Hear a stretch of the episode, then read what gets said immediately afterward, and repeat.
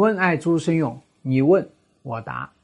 朱老师，我和老公两个人彼此不信任对方，他有长期出轨，我也和网友聊过天，我想和他沟通，可是每次都说不出来，想知道怎么去沟通交流。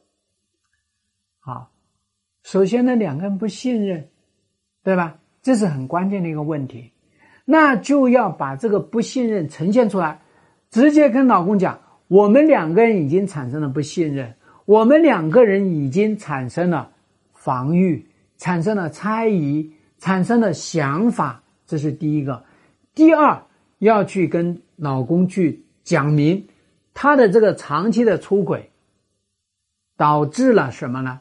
导致你们两个人这个信任出现了问题。导致你们两个人对这件事情彼此都有怨言，彼此都有渴望，彼此都希望对方做什么。他长期出轨，你怎么就能够忍得下去？你怎么忍？这就涉及到第三个，就是说你也去聊天，你聊天，你觉得你出轨了，你觉得你精神背叛了，是不是？所以说呢，你们两个人对于他的出轨，对于你的这种聊天。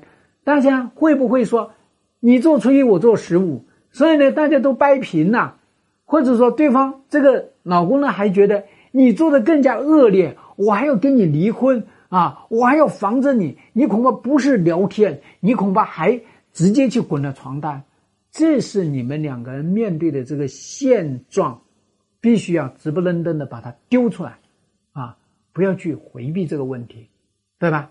好。咱们第四步要去面对的这个事情，通通都不是聊天的这个问题，是要做好离婚的心理准备的这个问题，知道吗？你为什么不敢讲？为什么不能聊呢？你担心什么？你是担心我把这个事情一聊开？你是担心我一去揪他的这个婚外情，恐怕我们这个婚姻就要崩，对不对？当你去担心这个的时候，你哪里还敢去讲这些事情？你通通都不敢去讲，你怎么处理吗？你就处理不好这个问题，做好离婚的心理建设。那你担心离婚，担心什么？那你害怕离婚，害怕什么？你是担心你自己不能再嫁呢，还是害怕未来找不到对象呢？还是觉得我跟他还有感情呢？还是担心小孩呢？这些东西通通来做一个盘算，在你敢于离婚。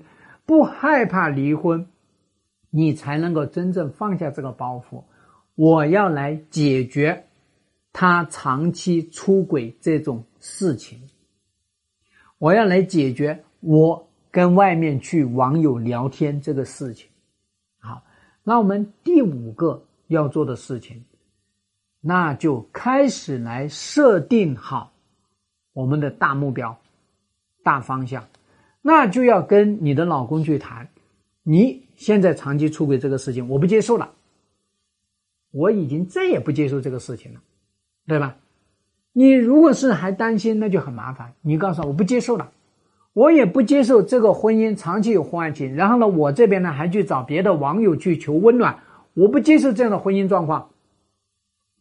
我们是时候来选择婚姻和婚外情了。你选择婚外情，那。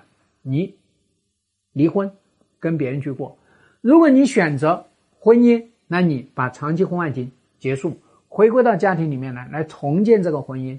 这就是你要把这件事情首先来挑明，首先来全面的掌控。如果你不去掌控这个局面，你认为你老公他会做什么？我可以跟你说，你老公他会更加心安理得的长期搞婚外情，对吗？因为什么呢？我搞婚外情，你既然去找别的网友出轨，精神出轨也好，肉体出轨也好，反正我不管，我在做，我可以做，你不能去做。所以，既然是这样子的话呢，别跟我谈，我就继续搞，我就继续聊，我一个断了，我换另外一个，这会导致你老公出现这个现象。所以，是时候开始开战了。这个婚姻不是沟通的问题，是整体布局的问题。开始布局，开始行动，按照我这五个步骤行动。